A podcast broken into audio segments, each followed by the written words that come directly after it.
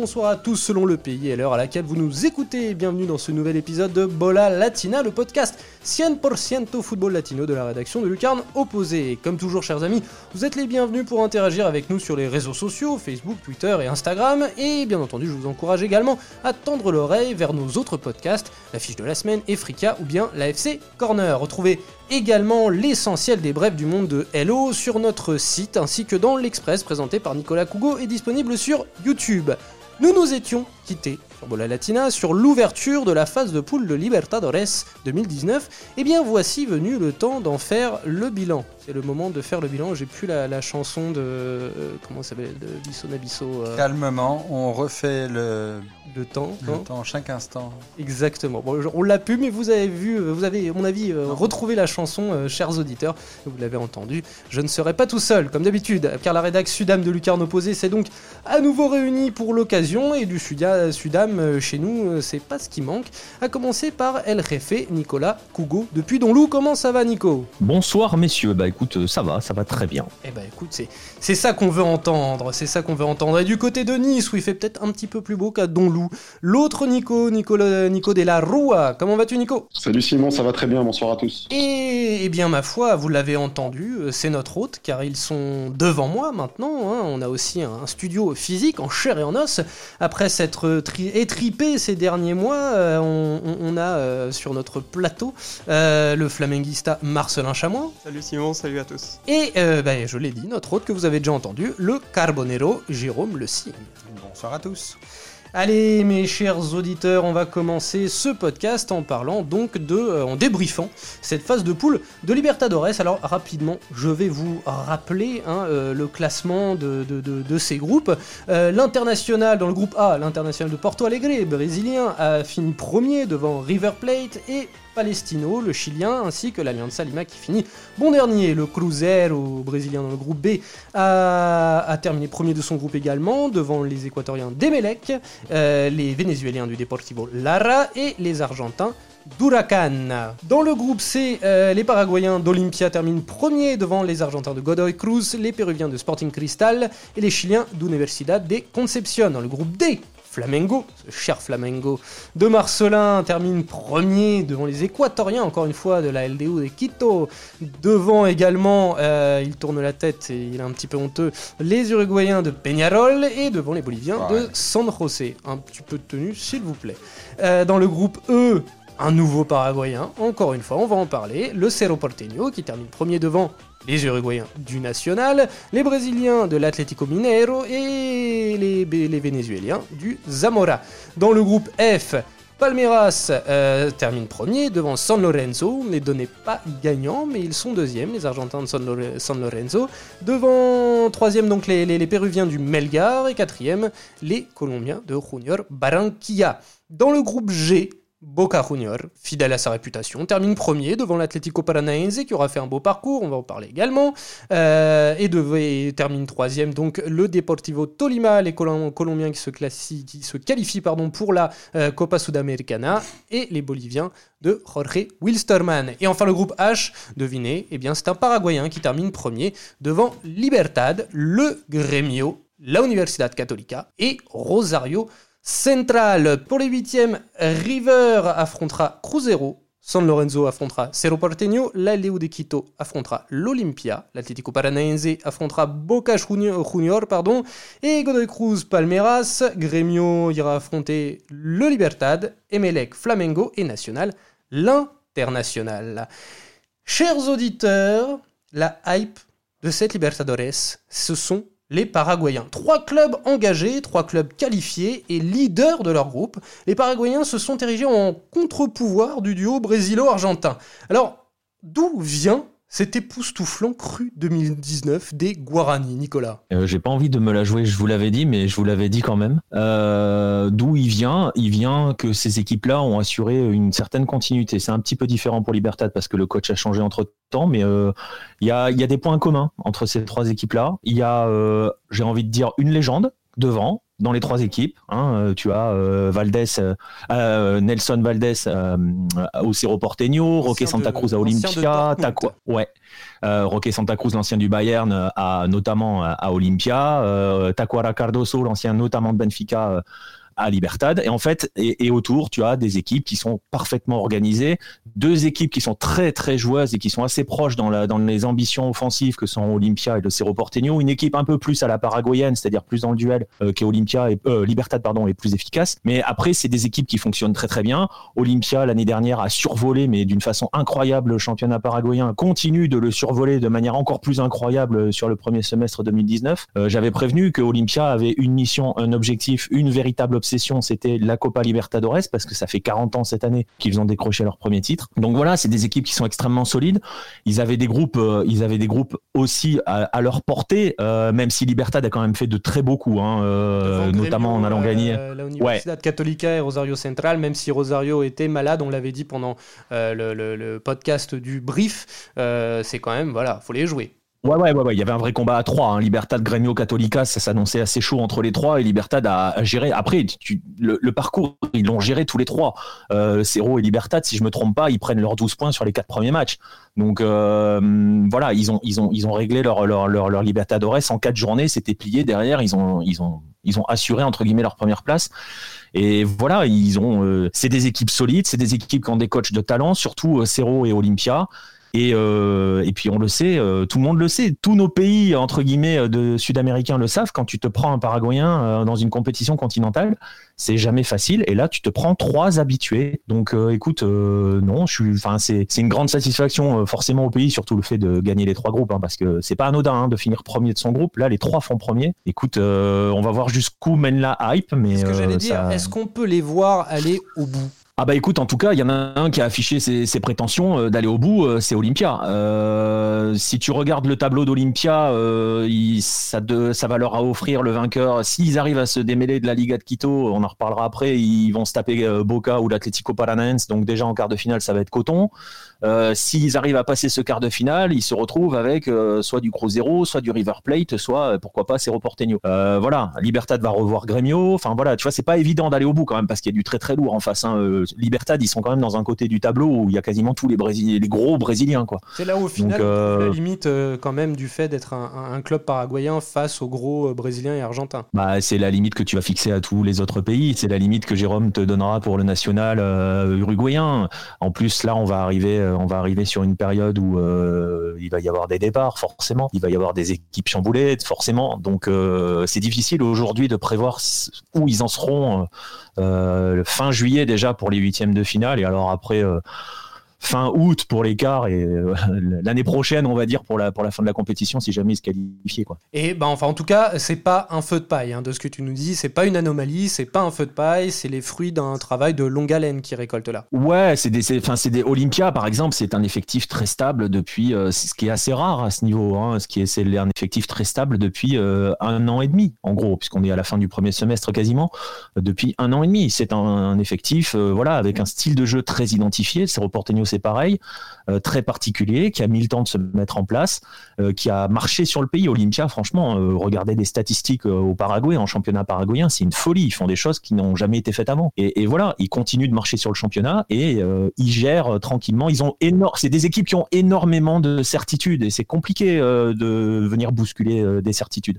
Et enfin, est-ce que, euh, selon toi, le, cette, bonne forme, ce bon travail des clubs paraguayens peut se répercuter sur la sélection Guarani? Ah voilà, ça c'est la question. Euh, c'est la question à 1000 euros. Euh, écoute, si on, se base sur l'histoire, en 79, Olympia gagne la Libertadores, le Paraguay gagne la Copa América, justement en surfant sur cette vague-là. une Copa América qui était particulière. Je ne vais pas aller vous dire que le Paraguay sera dans les candidats au titre pour la Copa América parce que, enfin, pour parler un petit peu vulgairement, c'est tellement le bordel au niveau de la sélection qu'on sait pas trop où elle va. Euh, voilà, elle vient de changer de coach, Berizzo vient d'arriver. Euh, là, on a une ligne de 40, on sait pas trop où va le Paraguay. Maintenant, est-ce qu'ils vont surfer dessus euh, C'est compliqué de dire qu'on va surfer sur une première phase de groupe, quoi. Tu vois, on n'est pas encore euh, comme à la grande époque. euh, voilà, généralement, quand tu arrives à la Copa América, tu avais quasiment fini ta Libertadores. Donc là, tu pouvais surfer sur du positif. Ouais, bah écoute, on espère pour eux qu'ils vont surfer là-dessus et que d'ailleurs ces trois-là euh, iront gêner, puisqu'on le dit, hein, les Paraguayens sont toujours des vraies épines dans le pied pour les, les, les gros habitués, hein, les Brésiliens, les Argentins. Euh, sur la route de la finale de la Copa Libertadores, on espère pour eux qu'ils les gêneront le plus loin euh, possible, le plus longtemps possible et euh, qui peut-être feront un coup, puisque c'est le but de certains. Mais les Paraguayens ne sont pas les seuls à avoir fait très bonne figure, euh, lors de cette Copa Libertadores. Avec deux représentants en huitième, l'Équateur se rebiffe après une Libertadores 2018 catastrophique. Qu'est-ce qui a changé en un an On rappelle hein, les qualifiés pour, pour l'Équateur, euh, les Emelec donc, et euh, vous allez me le rappeler, et vous La allez me le Liga rappeler. de Quito. Et la LDO de Quito, tout à fait. Qu'est-ce qui a changé en un an pour les Équatoriens Alors, ce qui a changé, surtout pour la LDU en un an, c'est pareil. Je vais te dire, c'est un travail sur un petit peu plus, un petit peu de durée. Euh, Pablo Repeto est arrivé à la tête de la LDU, a totalement relancé le club qui était pas très, qui allait pas très fort même en championnat. Et euh, voilà, il a reconstruit le club. Ils ont décroché, un, ils ont décroché un, titre. Et, euh, et voilà, c'est pareil, ça a travaillé sur la continuité. Bah là encore, un peu comme les Paraguayens, j'ai envie de te dire, la LDU, j'avais prévenu. Euh, on savait, on se doutait, et Jérôme le sait mieux que tout le monde, on se doutait que Peñarol allait laisser des points en Bolivie. On va en Je savais que la LDU, je, ouais, justement, on va en parler, mais par exemple, la LDU, c'était évident qu'elle n'en laisserait pas. Et ça se joue plus ou moins là-dessus au final. Et euh, derrière, la LDU, elle a été, euh, elle a été intraitable chez elle. Elle prend 9 de ses 10 points à la maison. On savait que gagner à Quito, à la Casablanca, enfin au Rodrigo Paz maintenant, mais bon bref, c'est très très très compliqué. Les Brésiliens peuvent le, le dire, hein, peuvent, peuvent en attester. Donc voilà, ils ont pris leur point chez eux, ils ont pris un petit point tranquille euh, à San José et la, LDU, voilà, Emelec, la- leur chance. J'étais un peu plus dubitatif sur Emelec, tu vois, au début de la compétition. Leur chance, c'est qu'ils avaient vraiment un groupe entre guillemets, même si euh, en Amérique du Sud ça existe moyennement, un groupe plus facile parce qu'Huracan ça allait pas fort et parce que Lara, vu le contexte vénézuélien, euh, voilà. Et euh, au final, voilà, Emelec a profité un petit peu de ça. Il y avait Cruzero qui était tout seul dans ce groupe, hein, concrètement. Donc j'attends de voir. Un peu plus, voilà, Emelec, j'aurais presque plus envie de dire, bon, attendons de, juger avant. La LDU, en tout cas, elle, a fait, elle a fait, elle a fait plus qu'il faut en termes de taf. Mais là encore, c'est pareil. euh, ça va être compliqué euh, sur la sur la durée. Et euh, il y a quelques joueurs de la LDU, je suis pas convaincu qu'ils restent à Quito jusqu'à la fin de la compète. Et oui, ce sera toujours compliqué, même si c'est déjà une belle affaire, une belle performance de se qualifier pour ces, pour ces huitièmes de finale, pour une équipe équatorienne, on se rappelle, hein, du Barcelona qui, avait, qui était parvenu en demi-finale en 2000, Ouais. euh, 2017. Qui a été éliminé sur tapis vert euh, cette année Et oui, tout à fait. en barrage. Tout à fait. Nouvelle, on en a parlé un petit peu, hein, on l'a évoqué, Peñarol. Nouvelle désillusion. Euh, Jérôme, tu es ici dans un cercle de confiance. Euh, tu peux tout dire, tu peux, tu peux en parler. Euh, on t'écoute. Il y a un peu de faute à pas de chance quand même. Parce que quand on est éliminé avec 10 points, quand on prend 4 points contre Flamengo, qu'à 20 minutes de la fin, on est encore qualifié parce que la LDU a mis du temps à marquer les 3 buts dont ils avaient besoin contre San José. Euh, quand on a 9 points après 4 matchs, euh, voilà. Il y a, il y a- il y a 4 équipes qui sont qualifiées avec moins de points que, que Peñarol. Et bon, bah, il faut admettre que c'est le football, que des fois, c'est pas toujours le, le meilleur qui gagne et, que c'est la vie. Et oui, parce qu'on le rappelle, hein, Peñarol sort un petit peu après une, oui, tu l'as dit, après un, parcours ma foi honorable et après un petit peu un- une débandade euh, bolivienne qui, ne t'a pas laissé de marbre. Oui, bah, c'est le cinquième match. euh, le, cinquième match dans les deux, pour les deux matchs hein, du groupe qui a son importance. Parce que tout le monde était persuadé que Peñarol allait avoir du mal en Bolivie, mais que Flamengo irait chercher quelque chose à Quito parce que Flamengo était aussi en danger.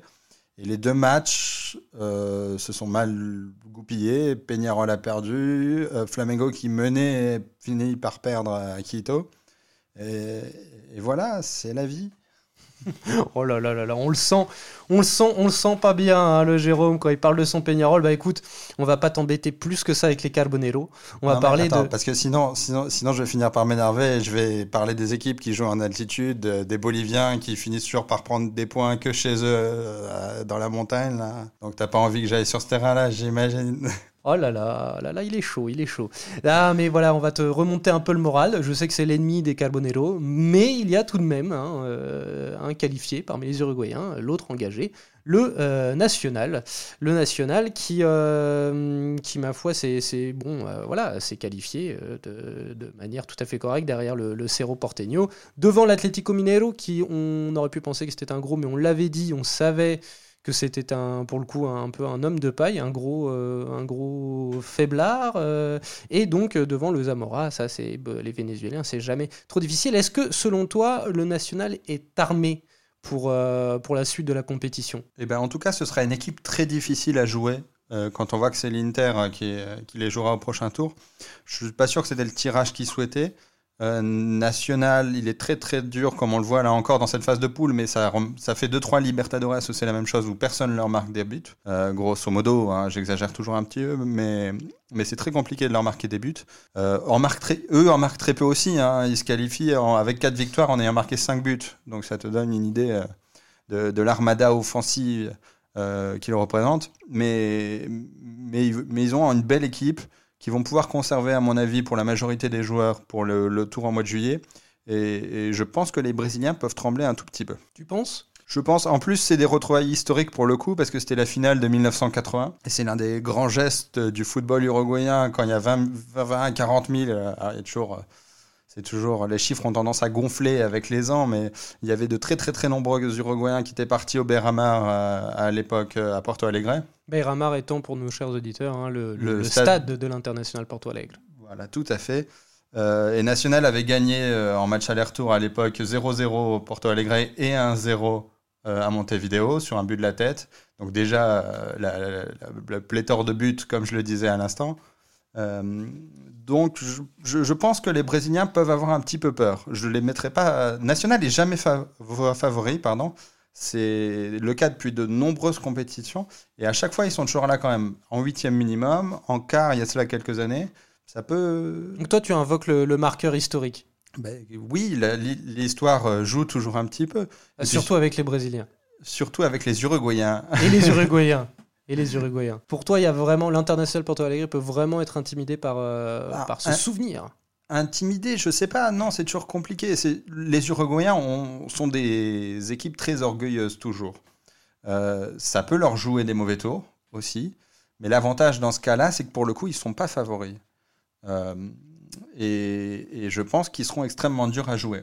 D'accord, non mais c'est intéressant, il faut toujours le souligner à quel point dans le football, mais a fortiori en Amérique latine, la légende et l'histoire des compétitions, des clubs, euh, des passifs de tel club contre tel club peut avoir une incidence très très importante sur le sort euh, d'une rencontre. Et en effet, c'est vrai que euh, la, légende peut apporter son grain, son petit facteur dans le, moral, dans le mental des uns et des autres, et notamment ici l'international contre le national.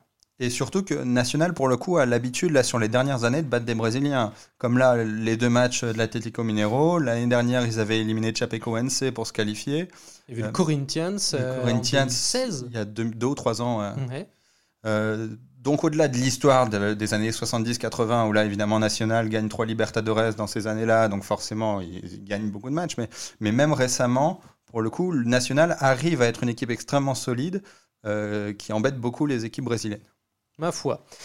Par contre, donc voilà, on a dit, hein, euh, bravo les Paraguayens, bravo les Équatoriens, bravo national, bravo national, côté uruguayen. En revanche, il est euh, des nations que l'on a l'habitude euh, de voir, au moins pour l'un ou l'autre. en huitième de finale de la Libertadores, il s'agit des Colombiens et des Chiliens qui nous signent un 0 pointé. et c'est assez inhabituel de leur part. On a là un simple accident de parcours ou un signal d'alarme bah, on va commencer avec les Chiliens alors. Euh, écoute, les Chiliens, je ne sais pas si on peut parler d'échec euh, ou d'accident. Jérôme vient de l'expliquer. Vous venez tous les deux d'en parler à, l'instant. Il y a un aspect histoire. Les trois Chiliens qui étaient dans la compétition, leur histoire continentale, il y en avait vraiment qu'un qui en avait une vraie, c'est la Catholica.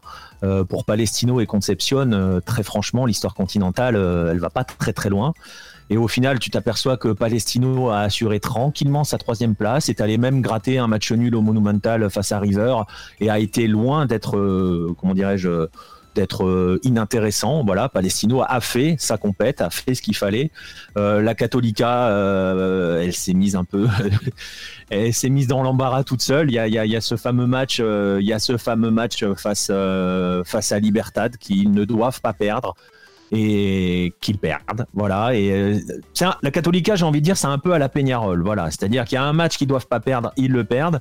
Et derrière, on savait très bien au moment où ils allaient se déplacer euh, euh, au Brésil, à Porto Alegre pour jouer Grêmio, on savait très bien que c'était mort. T'arrives face à Grêmio sur le sur sur la dernière journée à égalité de points, tu sais que tu gagnes pas.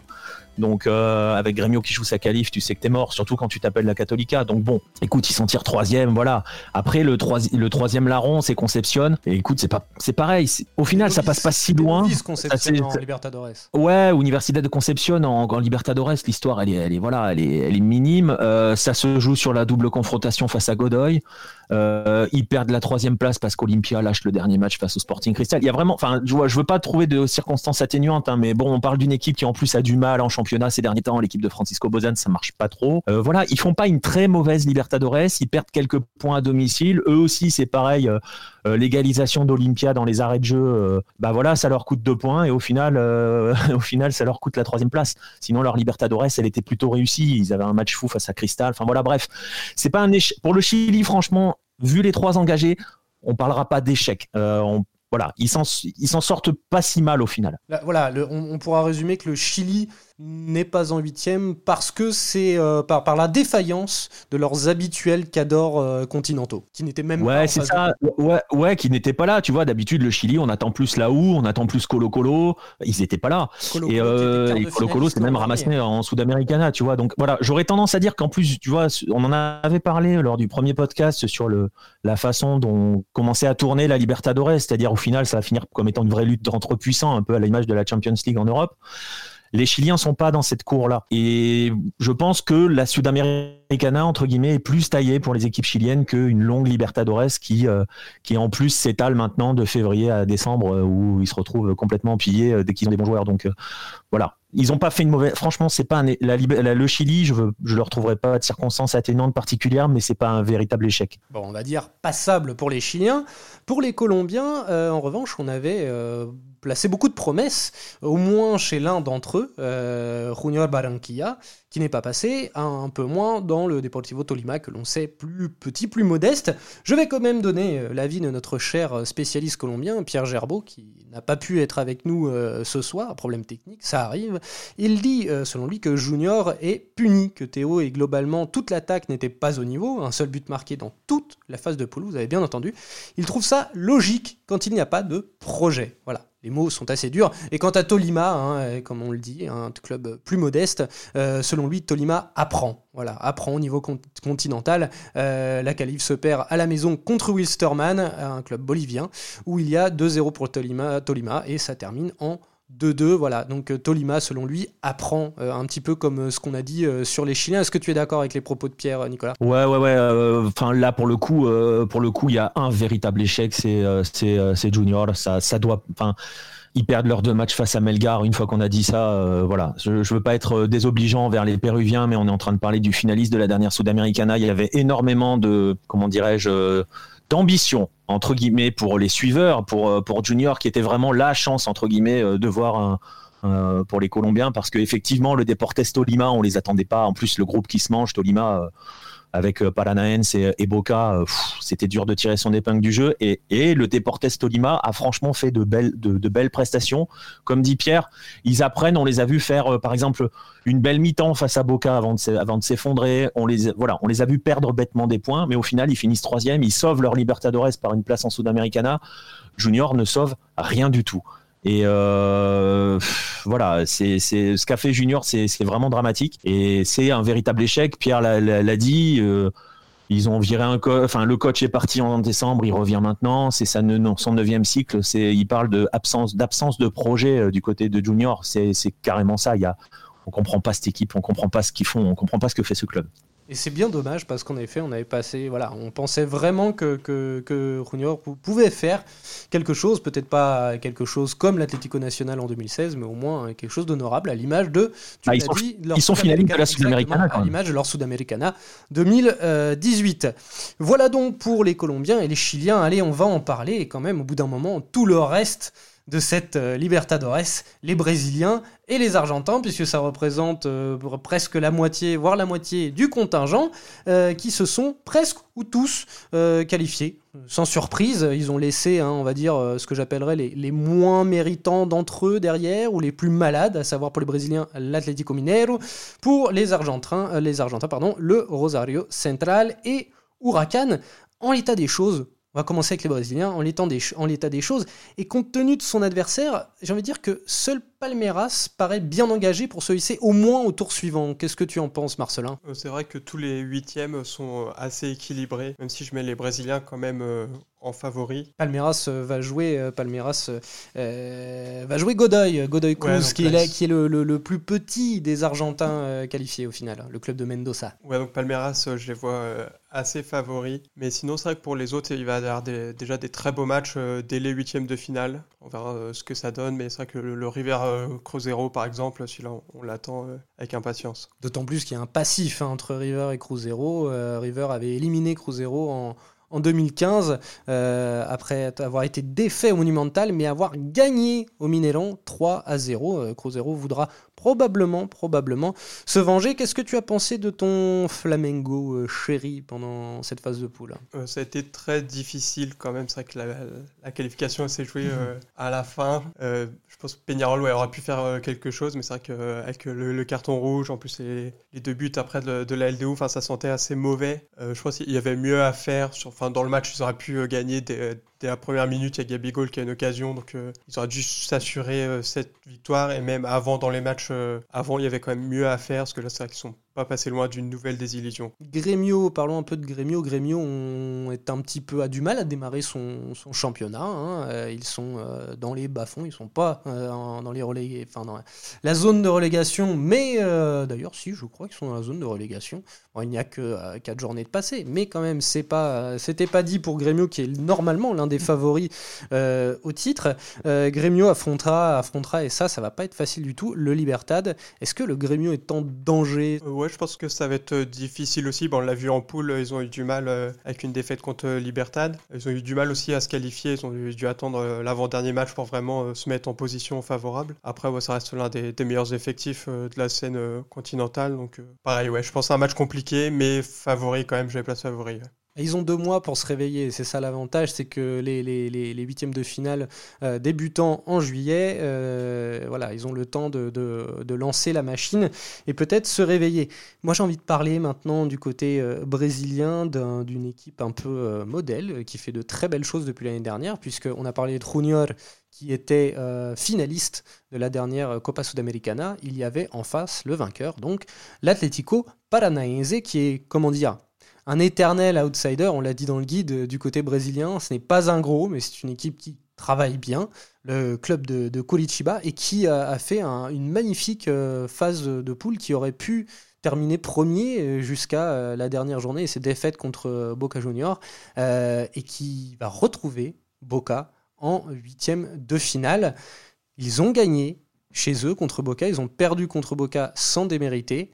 Euh, est-ce que l'Atlético Paranaense peut le faire? C'est un monstre, Boca. Je pense aussi, dans, le, dans le guide au début, je les ai mis un petit peu en dessous par rapport euh, aux autres, par rapport au début de saison qu'ils avaient fait, où ils sont passés un peu à côté dans, le championnat estadual. Mais euh, c'est vrai qu'ils ont fait une superbe Copa Libertadores, ils perdent la, première place à la dernière minute, mais ils ont fait des matchs très solides. La victoire contre, contre Boca Junior, c'était magnifique. Donc ouais, ils peuvent. Après, il y aura le match retour, du coup, qui sera à l'extérieur. Et puis aussi, peut-être l'effectif qui sera un peu diminué, est-ce que Thiago Heleno et, Camacho ont été euh, suspendus, enfin vont être suspendus pour euh, dopage? Et là, par contre, l'Atlético Paranaense ça peut être l'une des seules équipes brésiliennes qui va perdre des joueurs au mercato, avec Bruno Gomares, Renan Lodi, Léo Pereira aussi, qui peuvent partir en Europe. Donc, c'est les seuls Brésiliens qui peuvent perdre une partie de leur effectif. Donc, ça dépend de ça aussi, mais l'ont montré du coup en poule contre, contre Boca qui peuvent, euh, qui peuvent faire quelque chose. Et oui, parce qu'on l'évoquera, hein, si euh, les équipes ont deux mois pour se préparer, certaines pour euh, se réveiller, on l'a dit pour Grêmio,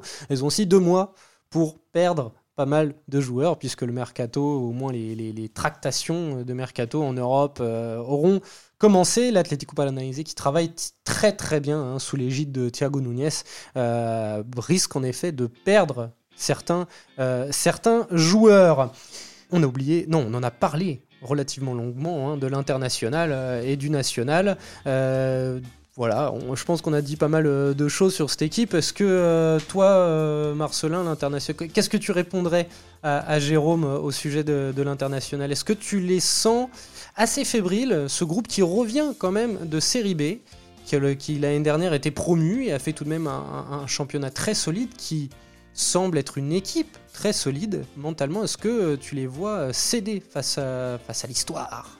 Et juste, alors l'équipe euh, se rendra à Montevideo avec un joueur qui a été formé au club de national, Nico Lopez, qui est vraiment un joueur qui a un tatouage du national, Bolso identifié à 100%.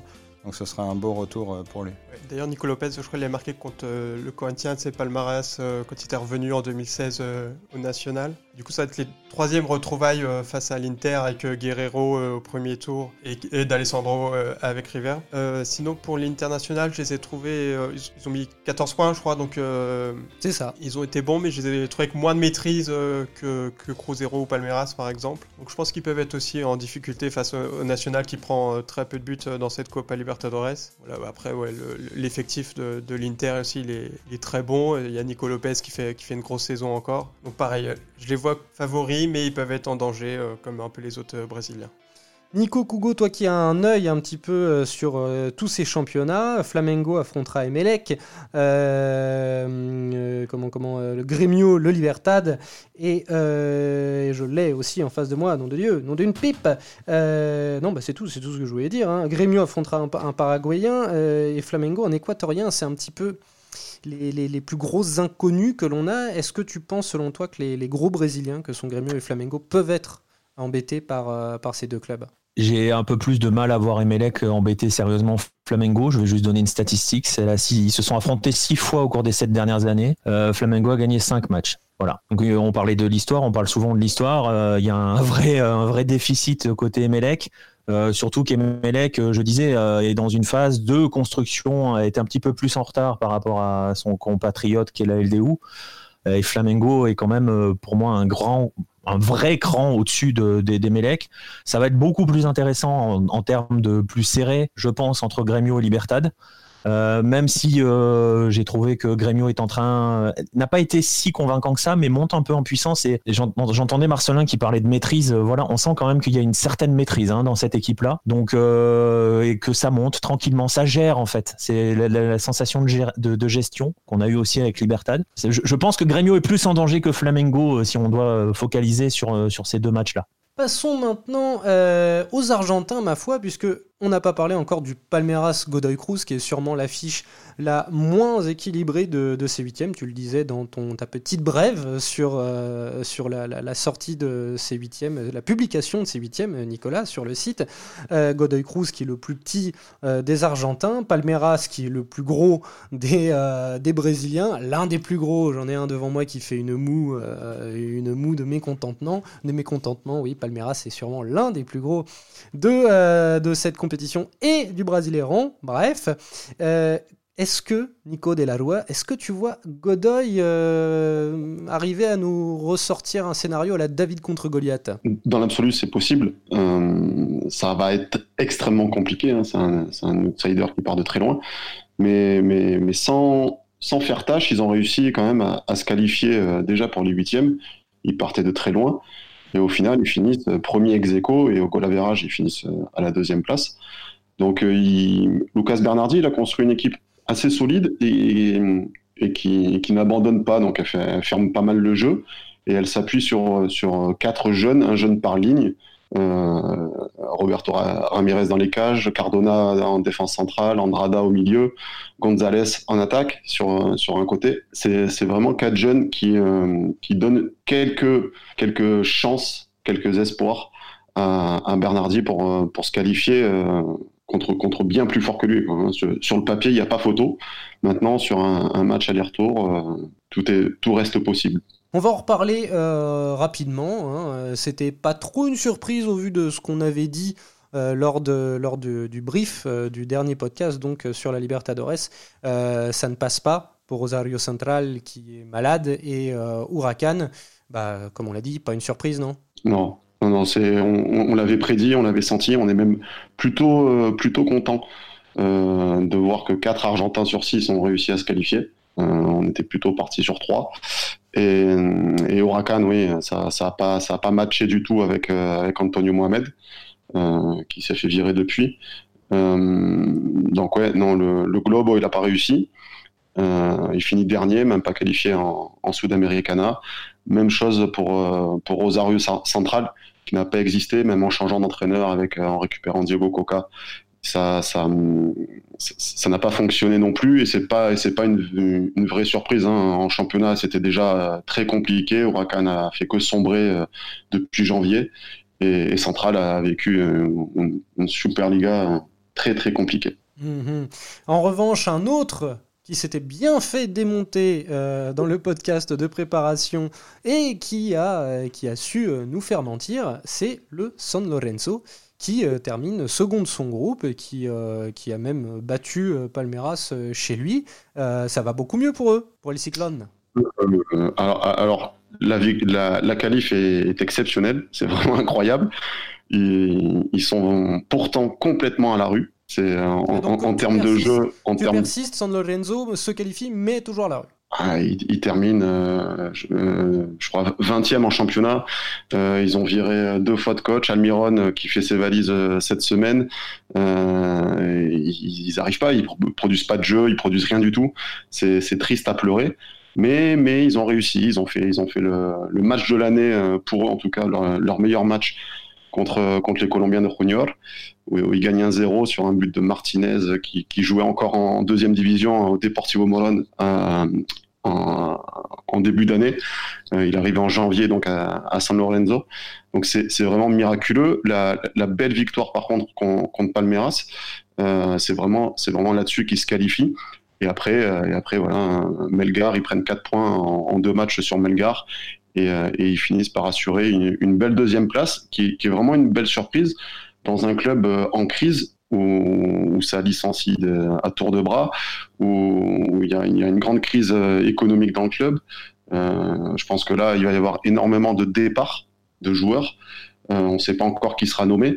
Donc, donc une, une, une qualif heureuse, mais je pense que ça ça pourra pas aller plus loin malheureusement. Mais San Lorenzo hein, affrontera euh, Cerro Porteño, donc si c'est l'équipe aussi eh, médiocre euh, que tu le dis, ça risque d'être compliqué parce qu'on a vu que les Paraguayens étaient particulièrement affûtés. Ouais, ça va, ça, ça va être très très compliqué, euh, un, un, duel de cyclones, mais, euh, mais je pense qu'il tournera à l'avantage, malheureusement pour les Argentins, mais il tournera à l'avantage la, des, des Paraguayens. Je pense pas que que San Lorenzo, en tout cas en l'état actuel, aujourd'hui, ne soit en mesure de, de, rivaliser avec eux. Tu es d'accord ça, avec ça, Nicolas Cougo Le Cerro Porteño est vraiment plus euh, costaud que ce San Lorenzo? Ah oui, oui, oui. Bah après, là, la chance de San Lorenzo, c'est que c'est que c'est dans deux mois. Donc euh, ils ont le temps de commencer à construire quelque chose, enfin construire à construire. Euh, Nico disait, hein, on misait peut-être sur trois Argentins en huitième. J'aurais presque envie de dire, on misait presque que sur deux parce que euh, voilà, San Lorenzo c'est un miracle. Hein. Franchement, c'est un miracle. Euh, Nico l'a dit. Sur le papier, après, du point de vue historique, euh, bon, San Lorenzo a gagné la Libertadores en 2014 sans vraiment convaincre non plus. Hein. Ils ont quand même quelques miracles quand ils gagnent cette Libertadores, notamment en finale face au national paraguayen. Avec les stats de Bauza aux commandes de San Lorenzo en plus, si je ne m'abuse. Ouais, avec les stats. Ouais, ouais, mais voilà, mais c'était, mais, mais franchement, la finale, ceux qui se souviennent de notamment de la finale retour, ils gagnent grâce à un penalty d'Ortigosa, mais c'est un miracle, ils doivent la perdre 20 fois cette finale. Mais bon, bref, on verra, c'est dans, c'est loin, hein, c'est dans deux mois, il y a le temps de, on connaît les Argentins, hein. là, San Lorenzo, ça va bouger dans tous les sens, Nicolas dit, euh, on est en train de parler d'un retour de Pizzi, euh, lui est capable de construire quelque chose en deux mois, je suis pas convaincu, surtout qu'on va tomber sur la trêve de la Copa América, donc oui, sur le papier, San Lorenzo face, face au Cerro Porteño, euh, waouh, bon courage. Et ils, ils sont quand même sur une grande crise économique dans le club où il y a de grandes chances qu'il soit interdit de recrutement. Euh, ça, ça, ça, peut compliquer les choses euh, où ils ont ils ont vraiment pas un centime et, et, pour reconstruire une équipe il va falloir bien vendre et ça va être compliqué. Ouais, je suis, je suis tout à fait d'accord. Euh, ça va être, on va voir. c'est l'inconnu. Hein. C'est un miracle de les voir en huitième et maintenant on est passé à l'étape. Ok, on digère le miracle et on passe à euh, quel San Lorenzo on va retrouver en fin juillet. C'est la grande question. Et eh oui, c'est le miracle des loups dans une compétition, on l'a dit, qui est marathon. Et il y en a deux qui savent très bien les courir, ces marathons. Euh, côté argentin, il s'agit euh, des derniers, deux derniers qualifiés. Et eh bah oui, hein, c'est comme d'habitude, c'est River qui jouera Cruzeiro et Boca qui jouera l'Atlético Paranaense. On l'a dit, deux épines dans le pied. J'ai envie de dire surtout pour Boca. Mais ce sont, voilà, on ne lira jamais assez, des équipes rodées, des monuments qui savent tout à fait euh, gérer leur compétition, aussi longue soit-elle, pour arriver au bout. Ça va être compliqué, mais est-ce que est-ce qu'ils sont vraiment armés pour, euh, pour leur huitième, euh, River et Boca? River déjà, c'est leur qualif, elle, elle, a, pas été simple. Hein. certes, ils n'ont pas perdu un match, mais ils ont commencé par trois nuls. Euh, ils ont joué des, matchs à huis clos à domicile où, ça a été un petit peu compliqué. Ils ramènent un point de Lima euh, sur un golasso, euh, sur un coup franc à la 96e minute. Il y a eu plein de petites situations qui, prouvent que certes l'équipe ne lâche pas, mais elle n'est pas, encore flamboyante. Elle le sera peut-être, mais pour l'instant en tout cas elle ne l'est pas. Donc la qualif est, bien acquise. Euh, contre, contre Cruzeiro, pour moi, j'imagine une, une qualif, mais, mais compliqué, hein, presque à l'arracher. Ça, ça va. C'est pas encore le River qui, rayonne et qui, régale. Euh, donc, donc, ça, va être compliqué quand même pour River, même si je pense qu'ils sont un, cran au-dessus de, de ce Cruzeiro. Et, et côté Boca, euh, Boca, c'était plutôt tranquille. Ils ont, ils ont, ils ont bien géré leur début de compétition, donc, euh, donc ils étaient toujours dans le bon wagon. Ils n'ont pas eu trop à cravacher. Ils, ils, ils sont qualifiés plutôt logiquement. Euh, en arrachant donc la, première place euh, euh, face au, dans un duel hein. lors de la dernière journée face à l'Atlético Paranaense. voilà, c'était un, un, match important qu'ils ont fini par gagner, mais, mais voilà, ils vont retrouver ces Brésiliens au tour suivant, au huitième, et, et ça va pas être simple parce que, parce que Marco Ruben, mine de rien, il a marqué quatre buts en deux matchs contre Boca. Et eh oui. Donc il, il, a de quoi faire peur, je pense, à, à Alfaro et à, toute l'équipe de Boca qui ne, qui ne, rassure pas vraiment dans le jeu encore. Hein. Et oui, le euh, de, de, Curitiba peut y croire, c'est-à-dire que Boca leur a montré qu'il était possible de les battre, euh, ils peuvent y croire. Ah, tout à fait, il ouais, y, a, y, a de quoi y croire. Les, les Bosteros, pour l'instant, ils, ils n'ont pas un grand rythme de jeu, ils ne proposent pas énormément de choses. Il s'appuyait surtout sur Bebelo Reynoso qui, euh, qui s'est blessé. Euh, donc c'est surtout par des à par, par, des éclairs de génie, comme souvent avec Boca. Hein. C'est solide. L'équipe d'Alfaro est solide. Euh, et devant, il y a, y a, des génies. Il y a, y a Zarate qui, qui régale, qui a, qui a, une grande forme, enfin, qui est en forme incroyable. Euh, donc Boca, ils ont les moyens aussi largement de passer. Hein. Ils ont, ils ont l'équipe pour. Euh, là aussi, c'est dans deux mois. Euh, à Boca, deux mois, c'est très long, c'est immense. C'est, ils vont vendre encore. voilà, il y a des rumeurs mercato qui sortent dans tous les sens. Ah bah donc ils vont certainement. Tu parles de, de, deux mois, tu parles de rumeurs mercato. Et moi, je, je t'ai coupé sur ton boca, je vais te laisser terminer. Mais après ça, j'ai envie de parler rapidement, rapidement parce que ça peut être long, d'une inconnue côté River. C'est que, est-ce que dans ces deux mois, River, et c'est très important, peut perdre Gachardo Non, j'y crois pas. J'y crois absolument pas. si, si, River avait perdu au Chili contre Palestino euh, c'était c'était c'était possible, c'était Même probable. Même pas. À, à la limite, c'était c'était envisé. Enfin, Il y, a Ouais. des, il y a des éléments personnels de la vie de Gallardo qui font qu'il ne quittera pas Buenos Aires cet été. ouais, et, puis, et puis surtout avec avec l'hypothétique. ne euh, regarde pas. Non, bah, il va être papa. Donc, euh, à partir de là, euh, c'est pas compliqué. Tout le monde le sait en Argentine. Il y a que, il y a que les journalistes français, enfin, certains journalistes français qui veulent pas le dire. Euh, il va être papa. Donc, euh, il ne veut pas euh, partir, euh, voilà, tout de suite. Il peut pas partir tout de suite. Donc, euh, voilà. Bon, C'est aussi simple que ça. euh, pour River. Eh bien, ma foi, du coup, River, Boca, hein, euh, comme d'habitude, on les attend, euh, on les attend au virage de ce de mi-parcours, on va dire, de, de ce marathon qu'ils souhaitent tous les deux terminer. On sait que oh, qu'ils souhaitent tous, des- tous les deux terminer évidemment champions. Euh, on rappelle que cette fois-ci, le tableau fait qu'il n'y aura pas de Super Classico en finale. Boca et River étant dans le même tableau, on aura éventuellement une demi-finale. Euh, eh bien, écoutez, messieurs, on, va se quitter quand même. euh, avant de se quitter, plutôt, on va toucher un petit mot hein, de, de- de- de- des, pierres de Coubertin de, la Libertadores, euh, les Péruviens, les Boliviens, les Vénézuéliens, qui auront fait office, bah, comme d'habitude, comme trop souvent, de sparring partners ou au mieux d'arbitres lors de cette phase de poule. Qu'est-ce que vous retenez de leurs prestations? Encore une fois, tu veux pas mon opinion sur les Boliviens Si, si, vas-y, bah vas-y. Non, mais ils embêtent euh, toujours euh, en, jouant très bien à domicile, et parce qu'ils savent le faire, parce que c'est leur stade, parce qu'ils sont dans des conditions qu'ils connaissent, évidemment. Euh, et il y a des équipes qui arrivent à les jouer. Flamengo les, les a battus là-bas, il me semble, 1-0. Donc, euh, et même Wilstermann joue très bien, hein, fait pas une mauvaise compétition. Mais voilà, il y a certaines équipes qui n'arrivent pas à les, à les jouer euh, convenablement. Est-ce qu'on peut espérer quelque chose d'autre que des performances épisodiques pour, ces, euh, pour les membres de ces, les clubs de ces trois pays-là? Franchement, je pense pas. On parlait tout à l'heure pour les Chiliens euh, de la Sudamericana qu'il aurait peut-être plus taillé pour, pour eux parce que sur des longs marathons comme ça.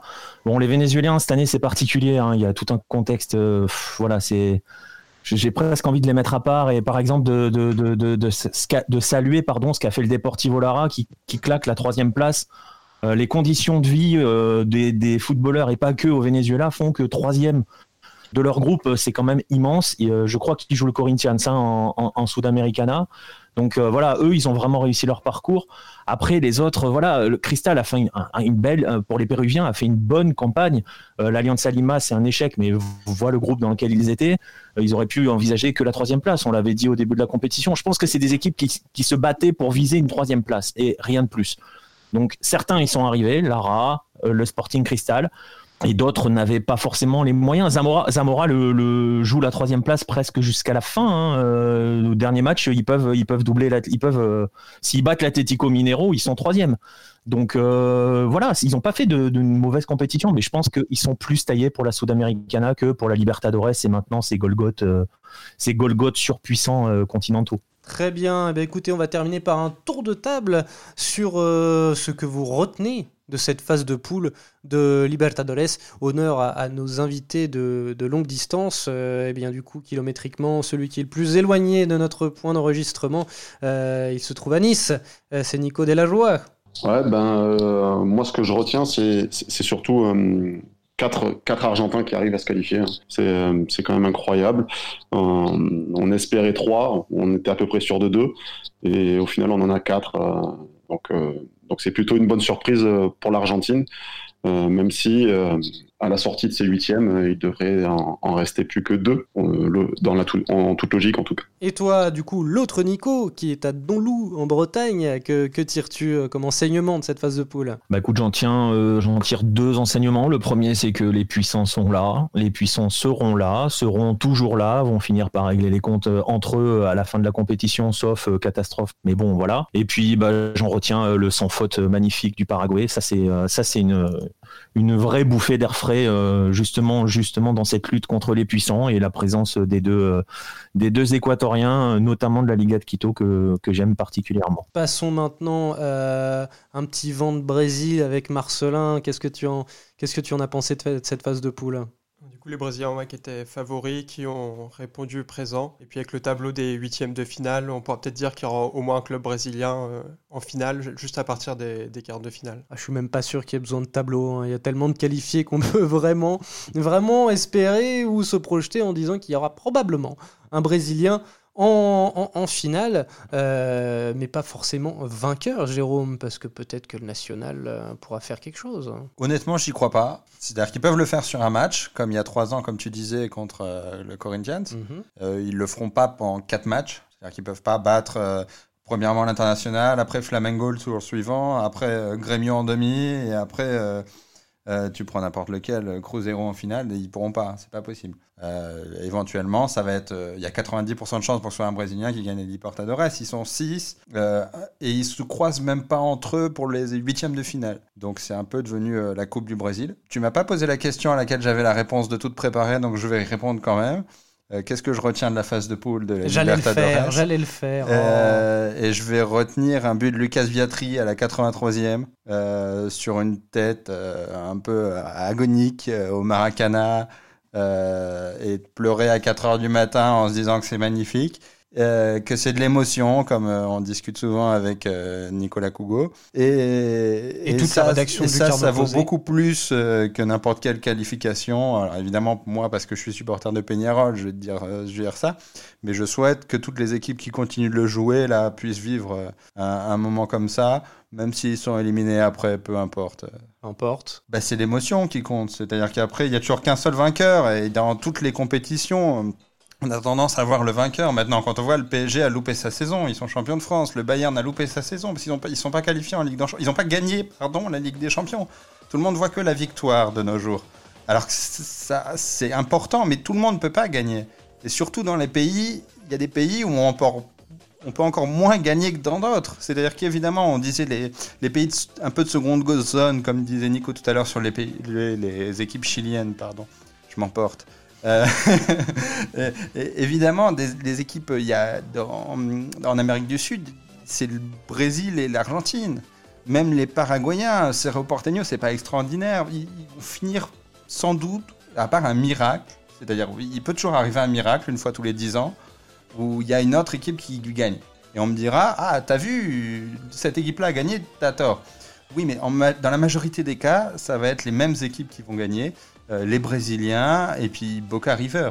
Pour les autres équipes, ce qui reste, c'est l'émotion, les plaisirs autres qui peuvent, euh, qui peuvent venir, le fait de participer pour beaucoup, euh, comme pour les Chiliens, comme on l'a vu, qui ont, dû, qui, ont, pu voir des matchs magnifiques, ou comme pour moi, pour Peñarol, qui a, qui a pu euh, participer à un nouveau Maracanazo.